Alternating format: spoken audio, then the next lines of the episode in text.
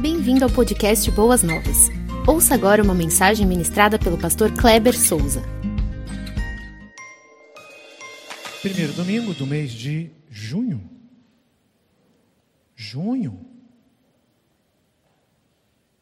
Nós estamos no mês de junho. Sabe, sabe o que isso quer dizer? Meio do ano. Mais um ano indo embora.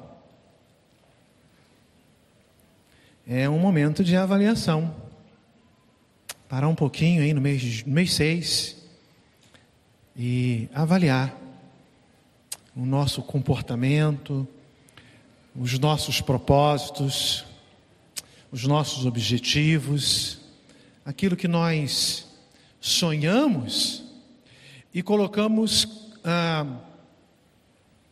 num papel, como um projeto, não só de vida, mas um projeto espiritual para cumprirmos para a honra e glória de Deus. Será que nós temos conseguido fazê-lo? Mês 6. Muito bem.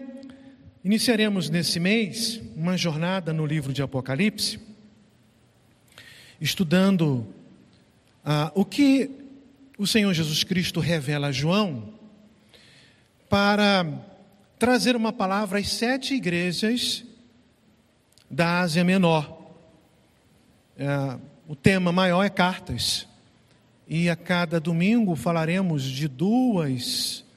É, é, na verdade, não temos um tempo tão profundo para fazer uma, uma análise ah, mais minudente, mais a miúde, mais detalhada.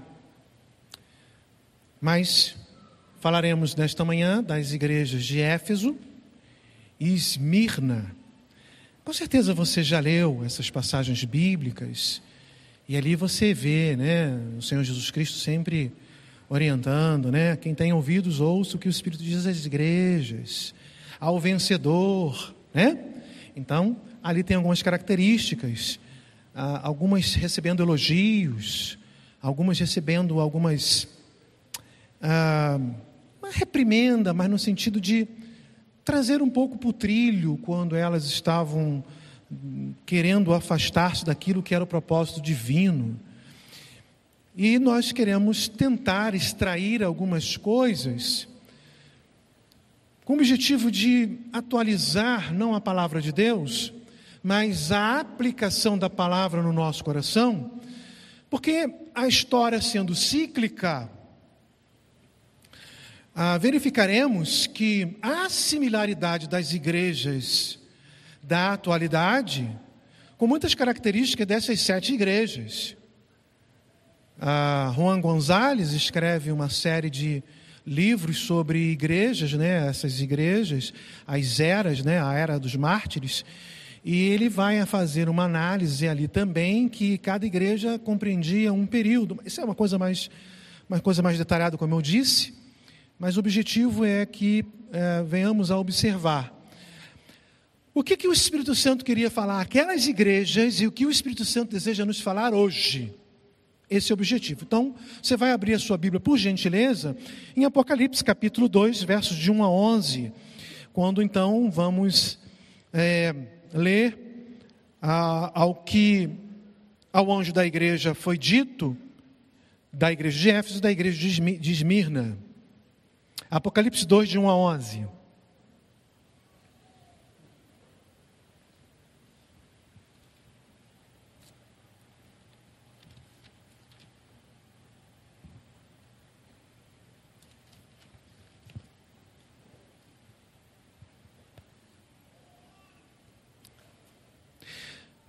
Eu uso a NVI, será projetada aí para, para os irmãos. Ao anjo da igreja em Éfeso, escreva, Estas são as palavras daquele que tem as sete estrelas em sua mão direita e anda entre os sete candelabros de ouro. Conheço as suas obras, o seu trabalho árduo, a sua perseverança. Sei que você não pode tolerar homens maus que pôs à prova os que dizem ser apóstolos, mas não são. E descobriu que eles eram impostores, você tem perseverado e suportado sofrimentos por causa do meu nome, e não tem desfalecido. Contra você, porém, tenho isto: você abandonou o primeiro amor, o seu primeiro amor. Lembre-se de onde caiu, arrependa-se e pratique as obras que praticava no princípio. Se não se arrepender, virei a você e tirarei o seu candelabro do seu lugar. Mas há uma coisa a seu favor. Você odeia as práticas dos nicolaítas, como eu também as odeio. Aquele que tem ouvidos, ouça o que o Espírito diz aí às igrejas, ao vencedor, darei o Espírito de comer da árvore da vida, que está no paraíso de Deus. Vem a segunda carta.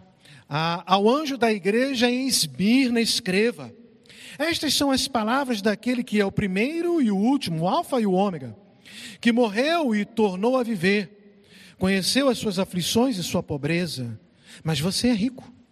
Conheço a blasfêmia dos que se dizem judeus, mas não são, sendo antes sinagoga de Satanás. Não tenha medo do que você está prestes a sofrer. Saibam que o diabo lançará alguns de vocês na prisão para prová-los. E vocês sofrerão perseguição durante dez dias ou durante um pouco tempo. Essa é a ideia do texto. Se, ou seja, fiel até a morte, e eu lhe darei a coroa da vida. Aquele que tem ouvidos, ouça o que o Espírito diz às igrejas. O vencedor de modo algum sofrerá a segunda morte. Amém, irmãos? Amém.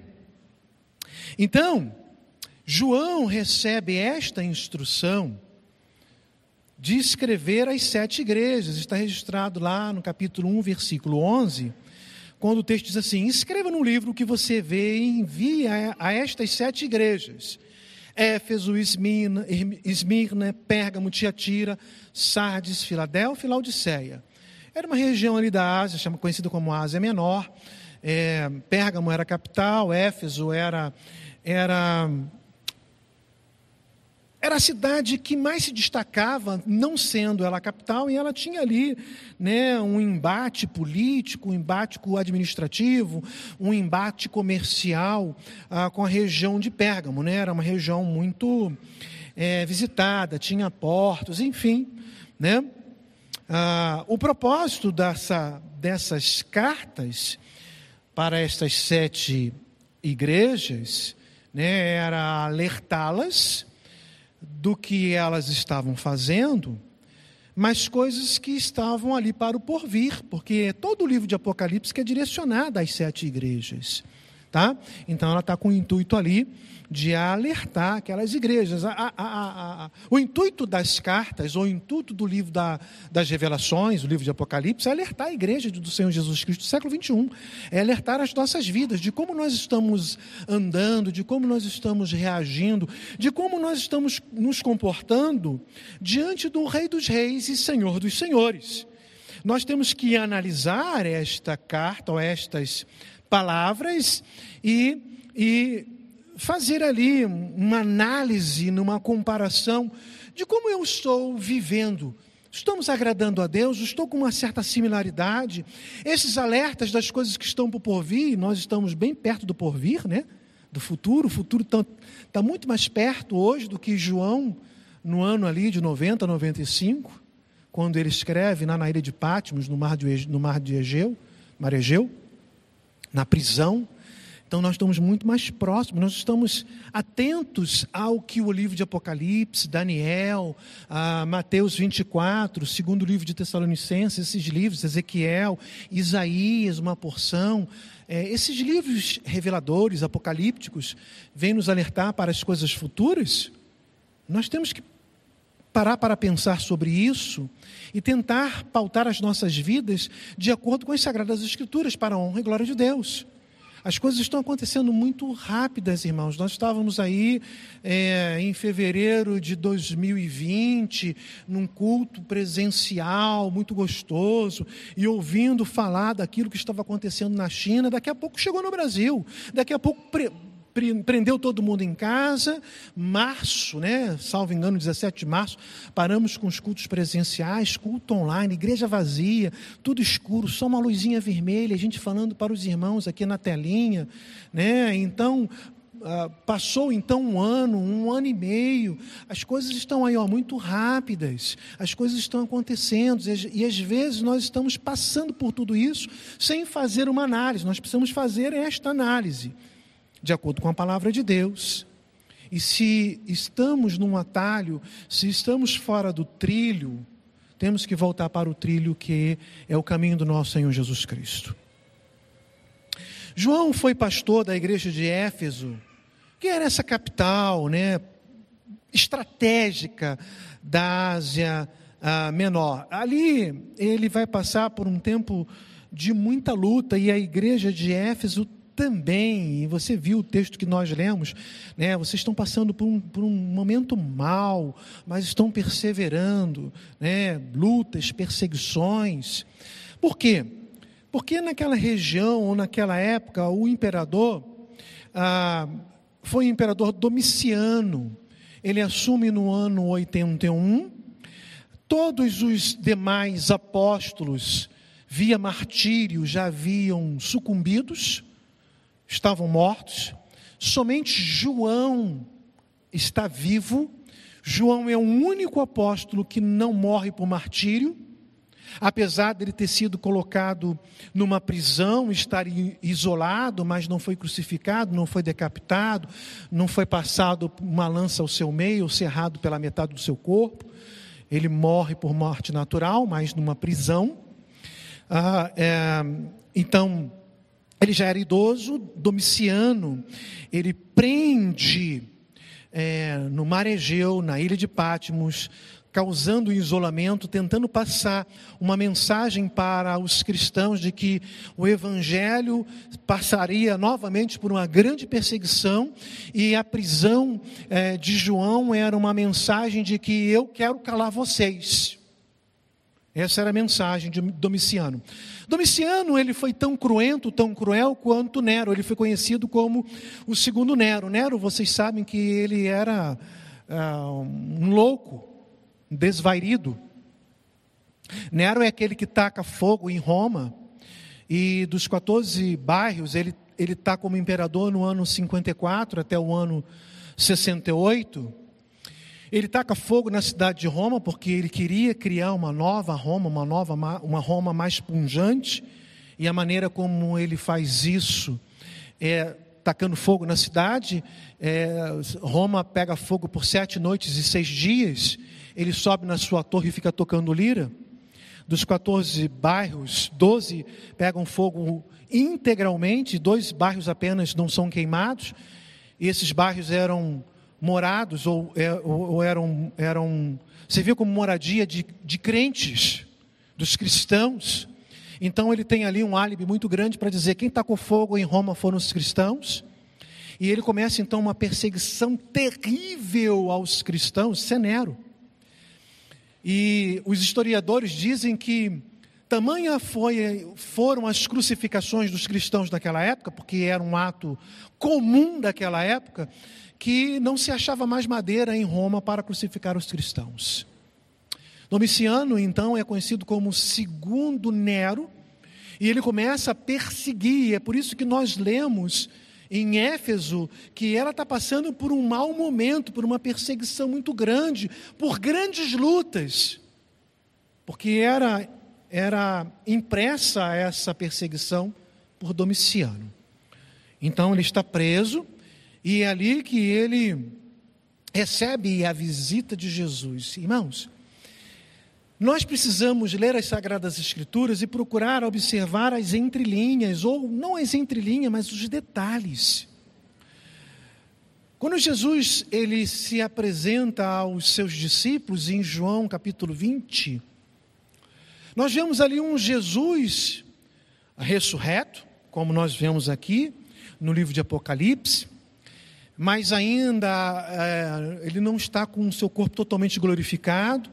Ele fala para Maria: Não me detém, não é no sentido de segurar, no sentido de tocar nele, até porque ele fala depois para Tomé: Vem aqui, toca ao meu lado, toca a minha mão.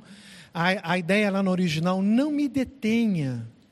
Né? Então Jesus é aquele que ainda aparece com as suas marcas. Mas quando Jesus se apresenta aqui em João, no capítulo 1, versículo 12: Voltei-me para ver quem falava comigo. Voltando-me, vi sete candelabros de ouro, sete igrejas. E entre os candelabros, alguém semelhante ao filho do homem, a expressão que Daniel usa, fazendo referência a Jesus Cristo, nosso Senhor.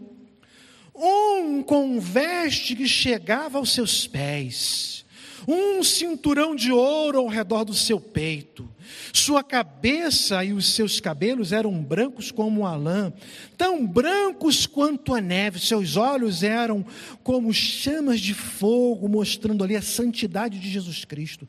Seus pés, mostrando a sua pureza, eram como bronze numa fornalha ardente. A sua voz, mostrando o seu poderio, como o som de muitas águas. Tinha em sua mão direita sete estrelas, e da sua boca saía uma espada afiada de dois gumes, a palavra poderosa de Deus. Sua face era como o sol quando brilha em todo o seu fulgor. Quando nós partimos para o capítulo 2, nos primeiros versículos, aonde da, da igreja ah, em Éfeso escreve: Estas são as palavras daqueles que têm as sete estrelas em, suas, em sua mão direita e anda entre os sete, os sete candelabros de ouro. Queridos irmãos, esse Jesus Cristo ressurreto, esse Jesus Cristo glorioso, esse Jesus Cristo poderoso está no meio de nós Hoje, assim, para a honra e glória dele, nós estamos aqui nesta manhã. Irmãos, nós temos que fazer uma análise das nossas vidas e observar que estamos diante do Santo dos Santos, ou do Santo do Santo, o Rei Todo-Poderoso. E precisamos analisar a nossa vida e verificar como nós nos encontramos diante, de forma redundante, né, este encontro com Jesus o Rei Todo-Poderoso, o Rei Santo. A Bíblia diz que Deus é tão puro de olhos que não pode ver o mal, não pode conviver com o mal. Como tem sido a nossa vida, meu irmão? Como tem sido a sua vida? Como você tem se apresentado diante desse Jesus Todo-Poderoso? É uma questão que precisamos analisar de uma forma bem profunda. As Sagradas Escrituras, elas não estão ali para nós, ao lermos, ah, cantamos aqui ah, acerca da saída do povo de Israel do Egito. Irmão Marcos falou a respeito de Êxodo, capítulo, os primeiros capítulos, salvo engano, capítulo 13, quando então uma coluna de fogo à noite, vinha por, pelo, por cima do povo de Israel, trazendo proteção, clareando tudo, trazendo assim um clima mais gostoso, porque a noite no deserto você sabe que é muito frio. Mas também mostrando com, com a luz, se tinha ali escorpiões, serpentes, esses animais peçonhentos, que servia de perigo também para o povo de Israel, Deus protegia com esta nuvem de fogo. Durante o dia, o sol escaldante, sobretudo o sol, sol a, a, a pino, meio-dia, muito forte, tinha uma coluna de nuvem. E nós lemos tudo isso e, e, e, fazemos a seguinte análise: como que um povo que recebe tantas bênçãos, o, o livramento ah, do Egito, um livramento da escravidão, meu querido irmão. Um povo que recebe tantas bênçãos, recebe carne, recebe maná, água fresquinha. É o povo que fica murmurando: ah, Egito era bom, Ah, nós vamos morrer nesse deserto escaldante, lá tinha sepulturas para nós. Ah, as cebolas, os pepinos do Egito, fazendo-o esquecer que lá eles eram escravos, não proporcionando lembrá-los que ali eles estavam agora como um povo livre. E nós, ao analisarmos tudo isso, e até cantando suas, essas canções, trazendo a memória da libertação, fazemos a seguinte análise: mas que povo ímpio, que povo mal agradecido. Queridos irmãos, nós agimos muitas vezes da mesma maneira. Querido, queridos irmãos, nós agimos assim hoje, muitas vezes, se não por palavras, mas por atitude de vida. Falamos uma coisa e muitas vezes vivemos completamente diferente daquilo que falamos ou daquilo que lemos nas Sagradas Escrituras.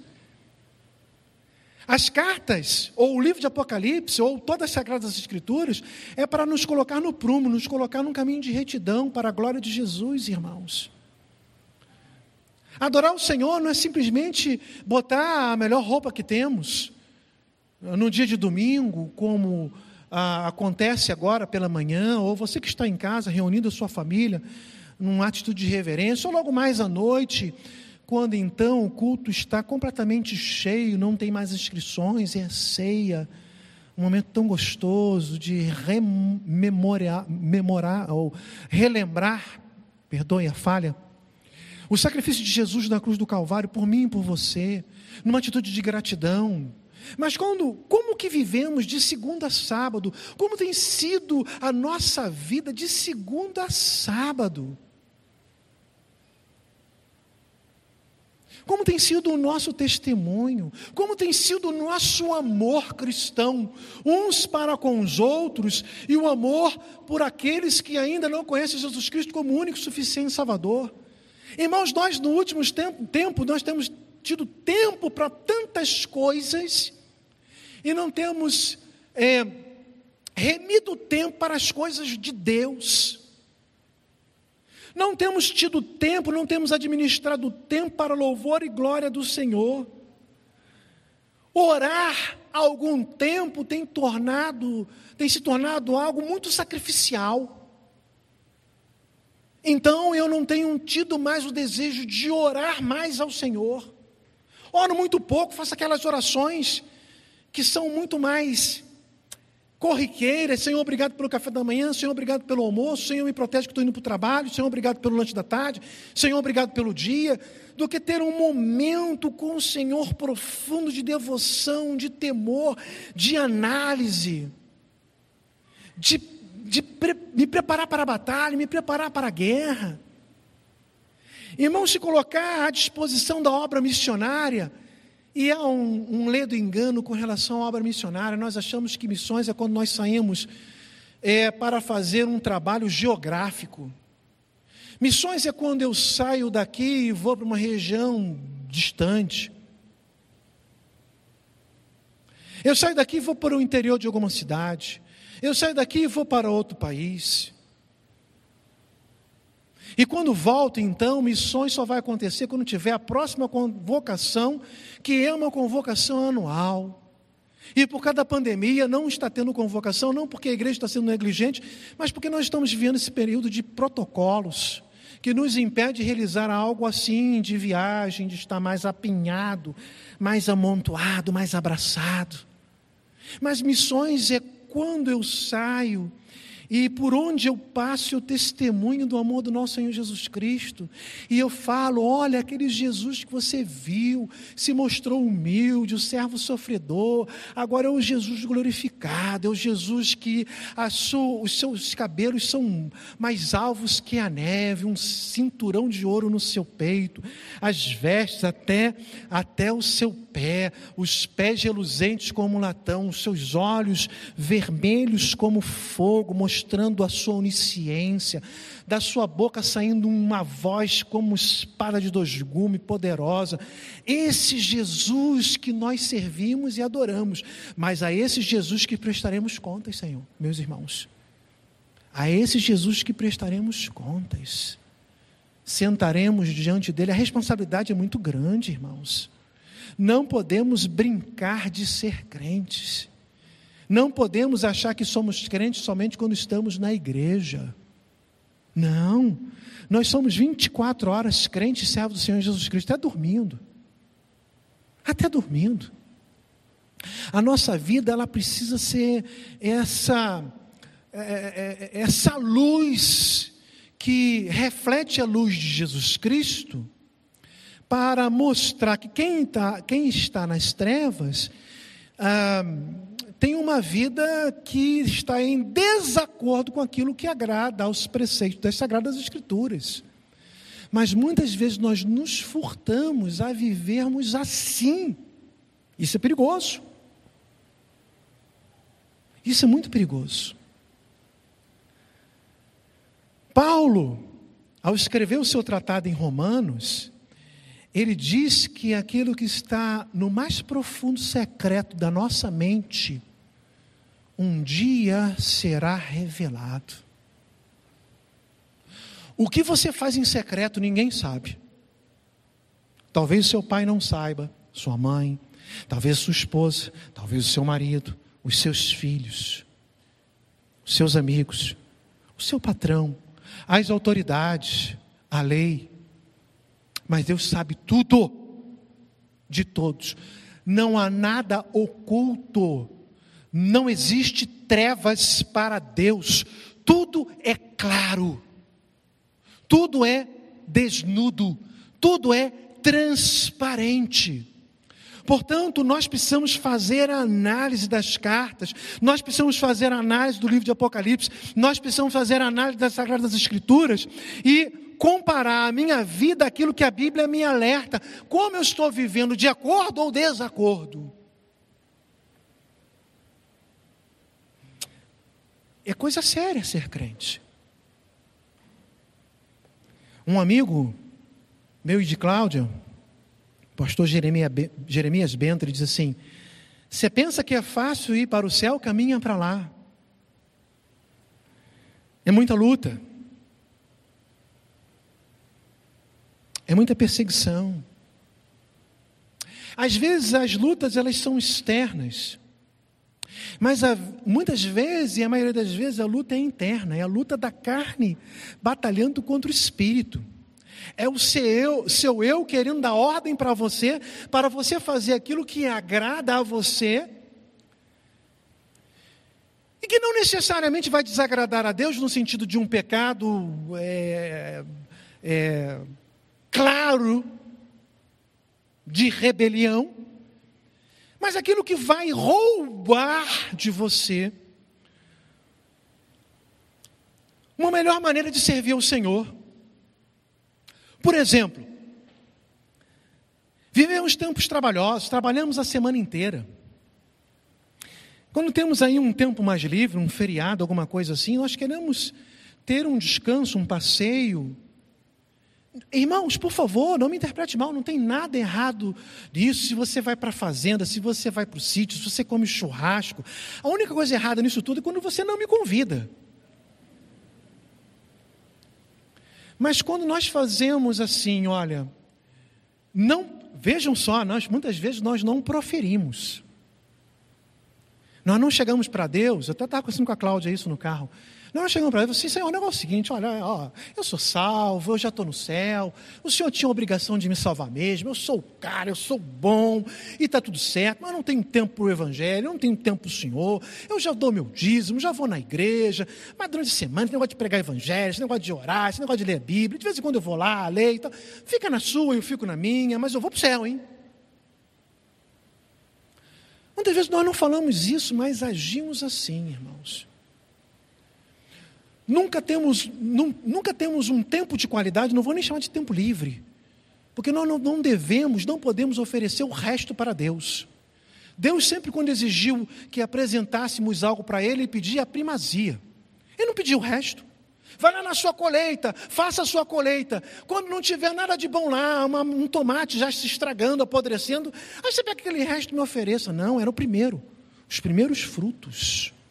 O melhor. Ali Deus estava nos ensinando que o melhor de nós, o melhor do nosso tempo, o melhor da nossa vida, o melhor das nossas forças. Ah, não, agora eu sou jovem. Quando eu ficar bem velhinho, que eu não conseguir andar mais, eu vou oferecer.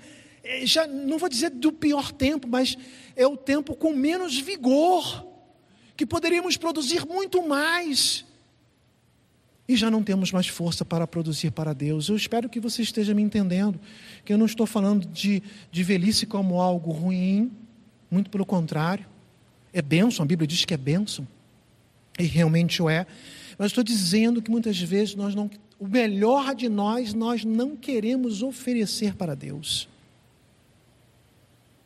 Não oferecemos mesmo. E eu não estou generalizando, não, por favor. Mas nós sabemos que nesse tempo de pandemia, parece também que foi um tempo de peneira. E o Senhor lá com o Espírito Santo, vamos lá peneirar, vamos ver quem fica na peneira. E muitos estão caindo na peneira. Ah, é igreja, pandemia, ah, é uma possibilidade de pegar o vírus. É a possibilidade de pegar vírus em qualquer lugar. No seu trabalho, dentro do, dentro do carro, se tiver com mais gente, uh, no supermercado. Ah, eu tenho que comprar um remédio. Você vai lá na farmácia. Ué.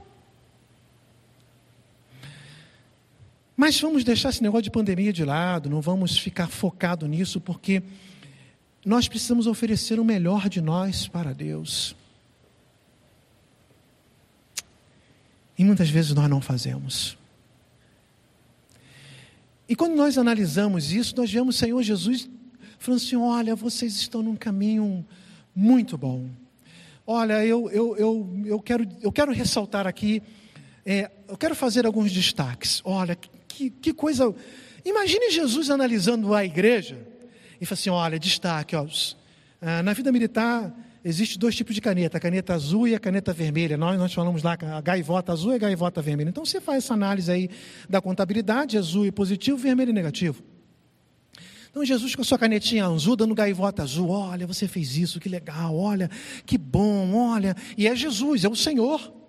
É o Senhor da sua vida, é o Senhor da igreja, é o Senhor do pastor, é o Senhor de todos, e dando gaivota azul. Daqui a pouco ele fala assim: Mas eu tenho alguma coisa contra você. E pega a canetinha vermelha. A caneta vermelha não é para desmerecer a igreja, trazer demérito, nos humilhar. A caneta vermelha é para falar assim: Olha, deixa eu te falar um negócio aqui. Essa caneta vermelha que eu estou riscando aqui, ela pode ser transformada em azul. É um alerta, dê ouvidos, ouça. Preste atenção. Tem alguma coisinha que não está legal, mas você pode, pode anular isso, deixar isso que não me agrada, e você vai fazer aquilo que me agrada e vai ser azul. Irmãos, nós precisamos fazer esta análise. Eu gostaria de fazer a aplicação aqui do, do texto que nós lemos. E eu gostaria de trazer a primeira aplicação para os irmãos, que é o seguinte: quando todas as portas se fecham na terra, Jesus nos abre uma porta no céu que ninguém pode fechar. Então, meus amados irmãos, não se desesperem. Se uma porta fechou, isso não é uma promessa, mas é uma verdade do poder de Deus para as nossas vidas. Ele tem autoridade e todo o poder para abrir uma nova porta para nós, se não na terra, mas nos céus. Porque quando Domiciano prende no mar Egeu, na ilha de Pátimos, numa prisão isolada, João, que havia sido pastor em Éfeso, ele conhecia aquela região e conhecia aquela igreja, com a mensagem: Estou te calando, você não vai falar nada com ninguém e para a igreja nenhuma. Aí, Jesus chega no capítulo 4, se você quiser acompanhar aí, versículo 1. Jesus chega e fala assim: Depois destas coisas, olhei de João, e diante de mim estava uma porta aberta no céu. Irmãos, quando as portas se fecham na terra, uma porta se abre no céu, na presença do Deus glorioso, porque todo o poder é dele, emana dele, para nos abençoar, para que sejamos uma igreja vitoriosa pelo poder do nosso Senhor Jesus Cristo. Amém ou não amém? Amém. Às vezes nós nos desesperamos. Às vezes nós permitimos que permeie nos nossos corações a desconfiança. Sabemos que Deus tem todo o poder, mas quando nós nos deparamos com algo ruim que nos acontece, nós recuamos um pouquinho. Será que Deus realmente está me olhando? Será que realmente tá, Deus está me ouvindo? Preste atenção numa coisa, meu amado irmão. Até no silêncio Deus trabalha. Deus sempre trabalha principalmente no silêncio. Quando Deus está em silêncio, não é porque Ele não está te ouvindo. Provavelmente, Ele está, como diz aquele, aquelas passagens, inclinando seus ouvidos para ouvir o que o meu servo está falando atento à sua voz, atento ao seu choro, atento ao seu sofrimento, para no momento certo, no momento dele, abrir uma grande porta para abençoar a sua vida. Então, eu vejo isso. João estava preso. A princípio incomunicável, Deus proporciona que naquela prisão ele se torne uma pessoa comunicável. Vem aqui, pois aqui tem uma porta aberta no céu. E ele está ali conversando, né? Aí fala assim, ó, a voz que eu tinha ouvido no princípio, que voz que eu tinha ouvido no princípio? Lá no capítulo 1, era Jesus. Falando comigo como trombeta, disse: suba para cá. Quando você estiver numa prisão, Jesus vai abrir uma porta e vai chegar para você e vai falar assim: vem Vem aqui diante de mim, suba para cá. Vem conversar comigo. Você está diante da minha presença. Eu vou lhe abraçar. Eu vou pegar no meu, vou te pegar no meu colo. Eu vou te dar vitória. Eu vou fazer com que essas coisas é, sejam terminadas nas suas, na sua vida e outras coisas comecem a fluir para a minha honra e para a minha glória do próprio Deus. Então nós precisamos ler e ver assim: olha que coisa maravilhosa, que coisa fantástica. Então a vida, a vida cristã, ah, ela não é para ser vivida de uma forma frívola. Ela não é para ser vivida de forma esfriada.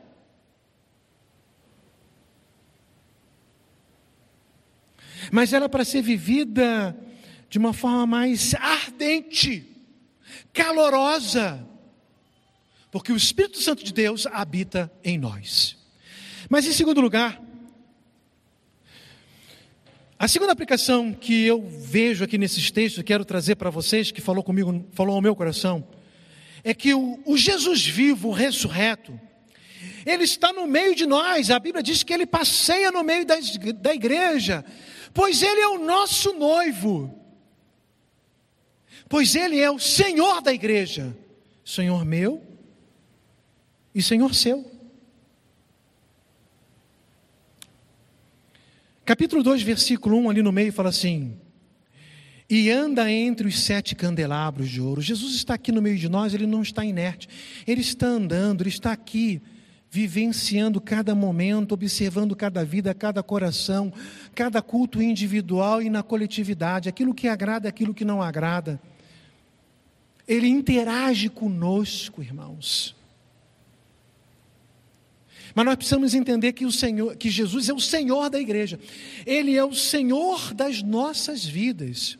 John MacArthur Jr. ele escreve um livro, recomendo a leitura deste livro, o Evangelho segundo Jesus Cristo. E John MacArthur Jr. ele diz que ele vai trabalhar exatamente isso, que alguns têm apenas Jesus como Salvador mas não quer o senhorio de Jesus. Alguns só querem só as benesses da salvação, mas não querem ser obedientes à voz do Senhor.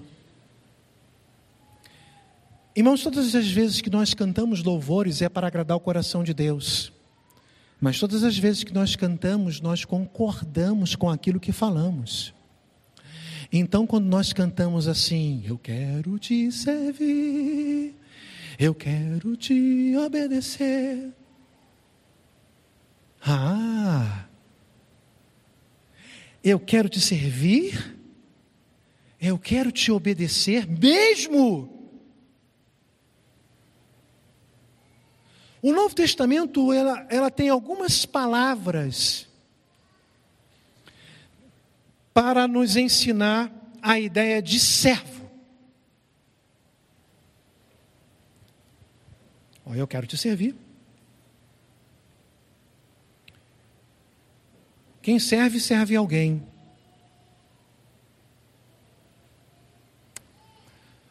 A primeira palavra no grego é fácil. É a palavra diáconos, que exerce a diaconia.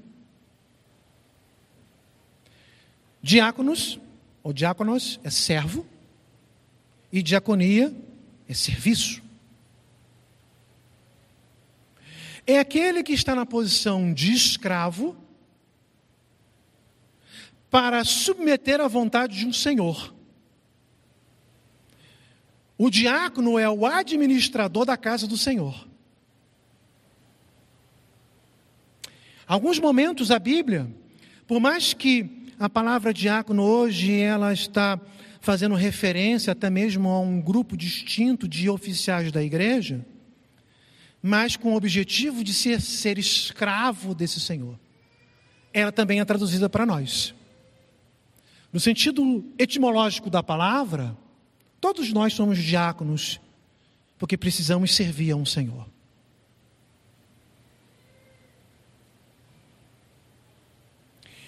E a Bíblia vai ah, usar em 1 Timóteo, capítulo 3, versículo 10, devem ser primeiramente experimentados, depois, se não houver nada contra eles, que atuem como diáconos, como servos, como escravos. A segunda palavra, lá no original, para servo é a palavra dolos. Esta palavra lá no original, também traduzido como servo, era, é muito mais usada, o dolos é muito mais usada para nós hoje, nós usamos muito, oh, oh servo, oh servo de Deus, é o, é o dolos. Por exemplo, Romanos 1, Paulo, servo de Cristo Jesus, chamado para ser apóstolo, separado para o evangelho de Deus. João 8,34, Jesus diz assim: todo aquele que comete pecado, quem completa? Todo aquele que comete pecado é escravo, servo, doulos do pecado. Apocalipse, quando João está ali se apresentando, ele se apresenta João, servo de Jesus Cristo, doulos. Esta palavra é aquele que, que se submete, ele está à mercê mesmo de um senhor, ele é o escravo em si, não tem direito, ele está ali para servir. Não apenas um administrador do lar, um diácono, mas um escravo que se subjuga, foi subjugado. A Bíblia nos chama de servos. Você chamou servo de Deus. Nós, como servos, somos os escravos de Jesus Cristo, subjugados pelo Senhor. Só que o Senhor nos subjuga com Mateus 11, 28 a 30. Não com um tirano, um déspota, com um chicote na mão Vinde a mim todos que estáis cansados e oprimidos, e eu vos aliviarei. É esse Senhor que subjuga os escravos dessa maneira. Mas, como escravos, não temos vontade própria. Pelo menos não deveríamos ter. A terceira palavra, ela é muito interessante. A palavra no grego é ruperetes. E ela é traduzida assim na revista, a, a Almeida Revista e Atualizada, ARA. Na ARA, era traduzida assim: Assim, pois, importa que os homens nos considerem como ministros de Cristo e dispenseiros do ministério de Deus. Ah, que coisa linda, irmãos. Nós lemos assim: Eu sou ministro. Aí nós olhamos para Brasília e achamos que Jesus é o presidente, nós somos os ministros. Você é ministro? É, eu sou. Você é ministro? Eu sou. Eu estou aqui, a minha posição é maior que a sua. Só que ruperetes no grego é o escravo das galés, amarrado com uma corrente na sua canela. Quem viu Ben-Hur vai lembrar muito bem o que é Ruperetes, que está lá remando, e o timoneiro está lá, toque de guerra, e tum, tum, batendo forte, e tem que remar e tal, e uns desmaiam, e outros morrem. Ruperetes é o escravo em direção à morte, esse não tem direito a absolutamente nada. O apóstolo João está dizendo assim: ministro de Brasília, não, nós somos escravos da, das galés. Então, meus amados irmãos, todo o seu tempo não é o seu tempo, é o tempo do Senhor. Toda a sua vida não é sua, é de Jesus Cristo. Todo o seu dinheiro não é seu. 10% é de Deus, 90% é meu. Eu dou o dízimo, nada disso, 100% pertence ao Senhor. O seu filho não é seu, é do Senhor. Se o seu filho quer ser missionário, ah, não, Senhor, o meu filho não é o seu filho, é o filho do Senhor tudo é dele, por ele e para ele. Irmãos, nós não temos direito algum. Nós somos escravos de Jesus Cristo. Diáconos, tolos ou ruperetes. Escravos.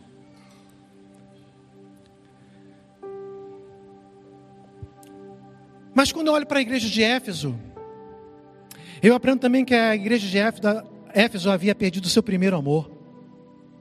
Isso é muito perigoso. Capítulo 2, versículo 4: Contra você, porém, tenho isto: você abandonou o seu primeiro amor.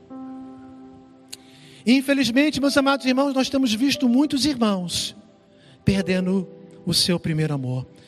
Quero ir aqui. Vem aqui falar com você. Vem aqui pertinho de mim. Quero chegar bem na sua casa. Olha bem nos meus olhos, bem no fundo dos meus olhos. Você tem perdido o seu primeiro, amor? Você perdeu o seu primeiro amor? Lembra-te de onde caíste, se isso aconteceu com você. Faça uma retrospectiva. Jesus está chamando a atenção assim: faça uma retro, retro, retrospectiva. E procura lembrar do dia que você me recebeu. Aquele fogo consumidor, aquela alegria, aquele entusiasmo, aquela, aquela ideia de evangelizar o mundo, vamos ganhar o mundo para Jesus, vamos orar 24 horas, que dormir nada, vamos fazer vigília de oração, aquele entusiasmo. E aí as coisas foram acontecendo, acontecendo, vem uma pandemia e traz um esfriamento. uma tristeza, uma vontade de não mais servir ao Senhor. Os estudiosos eles analisam ali, meu querido e querida igreja, da seguinte forma: ou a igreja sofreu uma perseguição muito grande que ela estava apática em, em relação ao amor uns para com os outros. Era uma igreja desconfiada, era uma igreja que olhava assim: ah, você está precisando disso, mas eu não sei, eu acho que você vai me entregar para o imperador. Então já não estava vivendo mais esse amor, o amor cristão, o amor da comunhão, o amor do cuidado, o amor da atenção. Estava bem fria internamente. Ou como muitos teólogos analisam, que era o amor por Jesus Cristo, que é pior havia esfriado completamente. O Senhor da igreja, que anda na igreja, e Ele conhece o calor do seu coração, Ele está dizendo: Eu não estou sentindo mais o calor no seu coração. Olha, eu não estou fazendo uma análise fria, distante. Eu ando no meio da igreja, eu estou pertinho de você, eu consigo sentir a temperatura espiritual do seu corpo. E eu sei que se ela está positiva ou se ela está negativa. Se ela está muito quente, olha, você está um crente assim fervoroso. Irmãos, não vamos entender é, fervor espiritual com coisas pentecostais. E sim como a vida cristã autêntica no altar, na presença de Deus, altar no sentido de mortificar a carne e vivificar o espírito, anular a minha vontade e fazer a vontade de Deus. Será que o Senhor tem analisado a minha vida e tem dito assim: olha, ah, você tem passado por lutas, ah, estão querendo te calar e não estão conseguindo. Olha, você persevera, que bom. Mas no tocante ao amor, e todas as vezes que nós falamos dessa palavra, amor não é apenas um sentimento, mas amor é atitude, principalmente de Deus para conosco. Deus é amor. João 3,16, porque Deus amou o mundo de tal maneira que deu. Dar é atitude. Deus deu o seu único filho para que todo aquele que nele cresce não, não viesse a morrer mas pudesse ter em Cristo a vida eterna. É a atitude de Deus, Ele deu. Romanos 5,8, mas, mas Deus prova o seu amor para conosco, em que Cristo, o que? Morreu. Cristo não fingiu na cruz, Cristo não desmaiou na cruz, Cristo sofreu, padeceu. Aquilo é amor. Qual tem sido a sua atitude de amor? Dentro da igreja e principalmente fora da igreja, os que estão de fora. Irmãos, tenta, tentam imaginar, queridos irmãos, passar uma eternidade na presença de Deus. Se você fechar os seus olhos e falar assim, nossa, que coisa extraordinária, viver toda a eternidade na presença gloriosa de Deus, aleluia. É por isso que o apóstolo Paulo fala que morrer é, é lucro e o viver é Cristo. Morrer eu vou para o céu é lucro, e viver eu tenho que fazer a vontade de Deus, não a minha. Agora tenta imaginar viver eternamente longe da presença de Deus. Inferno não é só um lugar de fogo e enxofre, que na verdade não é o sofrimento final porque Apocalipse 22, salvo engano, diz: E eu vi Satanás, seus anjos, o inferno serem lançados no lago de fogo e enxofre. Essa que é a segunda morte. Mas a segunda morte não é o lago de fogo e enxofre tão somente, mas é a ausência eterna da presença de Deus. Então, precisamos, numa atitude de amor, e aqui encerra a minha palavra falar sempre do Evangelho do nosso Senhor Jesus Cristo. Que Deus nos abençoe, meus queridos irmãos. Que possamos analisar algumas características positivas e talvez, e talvez não, e, e algumas não tão positivas assim nas igrejas, comparar com as nossas vidas e ver como estamos vivendo. Que Deus nos abençoe nesta manhã. Você ouviu o podcast Boas Novas? Não se esqueça de seguir nosso canal para ouvir mais mensagens que edificarão a sua vida.